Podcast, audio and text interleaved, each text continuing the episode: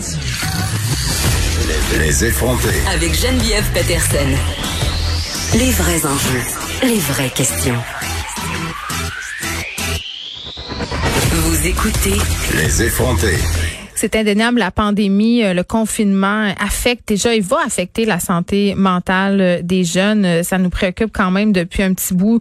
Dès le départ, on a parlé au point de presse du gouvernement presque quotidiennement justement qu'il fallait rouvrir les écoles, qu'il fallait faire plein de choses, prendre des initiatives justement pour pas que les jeunes se sentent laissés de côté. Et on va parler à Judith B. Leclerc, qui est professeure au département de psychologie de l'Université du Québec à Montréal, parce que Madame Leclerc, elle participe à une enquête qui vient d'être lancée par des chercheurs de l'UCAM, justement pour les étudier, ces impacts-là du confinement euh, sur euh, bon euh, nos jeunes, sur leur santé psychosociale, sur leur attitude face à l'école aussi. Madame Leclerc, bonjour.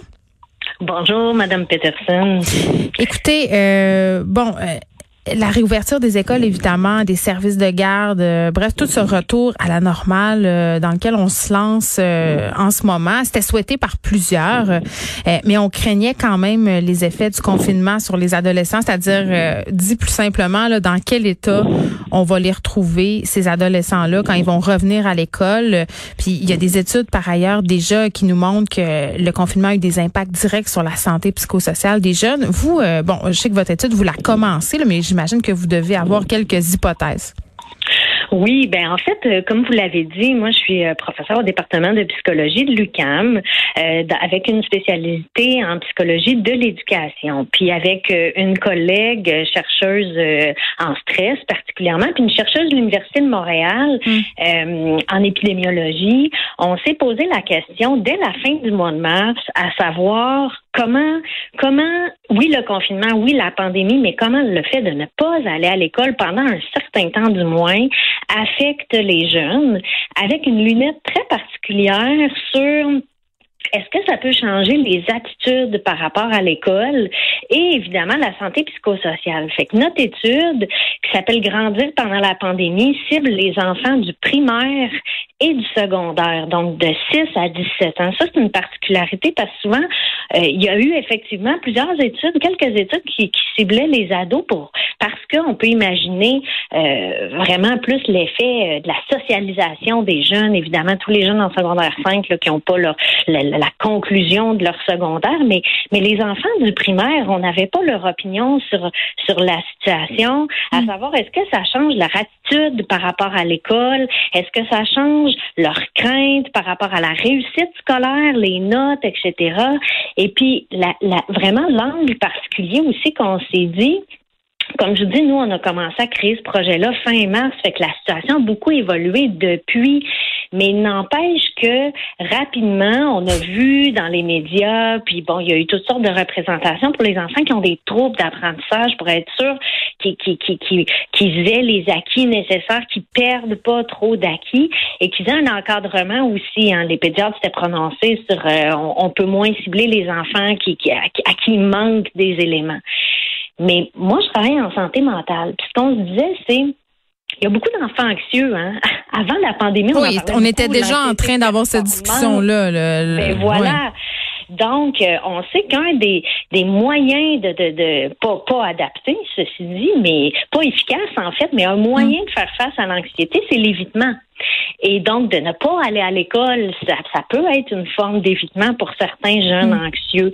Euh, donc là, est-ce que certains euh, jeunes, ou on peut penser à un jeune qui, a, qui est victime d'intimidation peut-être, est-ce que pour certains jeunes, le fait de ne pas fréquenter l'école... C'était comme un break, finalement? Ben, oui, sans dire que c'est correct ou pas correct, ah mais quelle portion de la population ça représente effectivement? Euh, ces, ces, ces enjeux-là, là, très concrets pour certains, là, ouais vous parliez tantôt euh, de la temporalité, du fait qu'on on allait être très longtemps sans fréquenter un établissement scolaire. Euh, moi, j'avais tendance à penser que peut-être qu'on s'énervait un petit peu trop avec ça. C'est déjà arrivé, là, euh, Madame Leclerc, dans l'histoire, que des enfants fréquentent pas l'école pendant une longue période pour plein de raisons. Là, je pense entre autres à la guerre, mais aussi pendant la crise du verglas. Ici, il y a des enfants dans certaines régions qui ont été cinq semaines sans aller à l'école.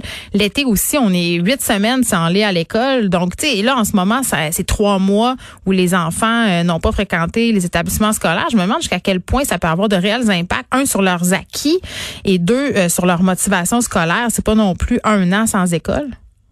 Non, euh, il y a plusieurs éléments là-dedans. Puis euh, on peut pas malheureusement euh, isoler chacune des variables qui entrent là-dedans parce que bon, vous avez mentionné deux choses bien différentes. C'est les vacances scolaires, oui, ça peut, ça dure deux mois, mais c'est prévu. On finit l'année, il y a les examens, il y a, il y a, les fêtes, il y a tous ces, ces rituels-là qui font en sorte que ça, ça fait partie de la routine. Là, c'est arrivé du jour au lendemain. Moi, c'est ça que ma fille a trouvé dur, la coupure, le bang, c'est fini. Tu vas même pas chercher tes affaires. Exact, exact. Et sans compter le fait qu'on peut pas exclure, puis nous, on inclut aussi quelques questions dans nos questionnaires là-dessus, sur le fait que ben, c'est une pandémie, fait qu'il y a un élément euh, euh, danger, entre guillemets, sans tomber dans la psychose, là, mais, mais je mm-hmm. veux dire, il y a un risque. Il y a des, des enfants que leurs grands-parents ont été malades, qui sont peut-être décédés. Il y a des enfants qui ont des parents qui travaillent en santé, qui étaient des fois logés à l'hôtel pendant un mois. Euh, donc, c'est un bris de normalité, là, c'est clair. Contexte très particulier, effectivement, dépendant des régions, dépendant des situations familiales.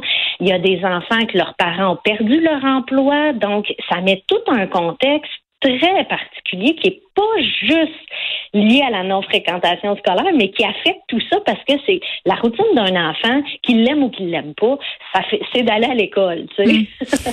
Eh, vous savez quand même, euh, Madame Leclerc, on parle déjà, puis je sais pas qu'est-ce que je pense de cette expression, mais de la génération COVID. Est-ce que c'est exagéré de dire ça, qu'on aura une génération COVID, que ça aura laissé des séquelles tellement importantes qu'on pourra euh, les qualifier ainsi?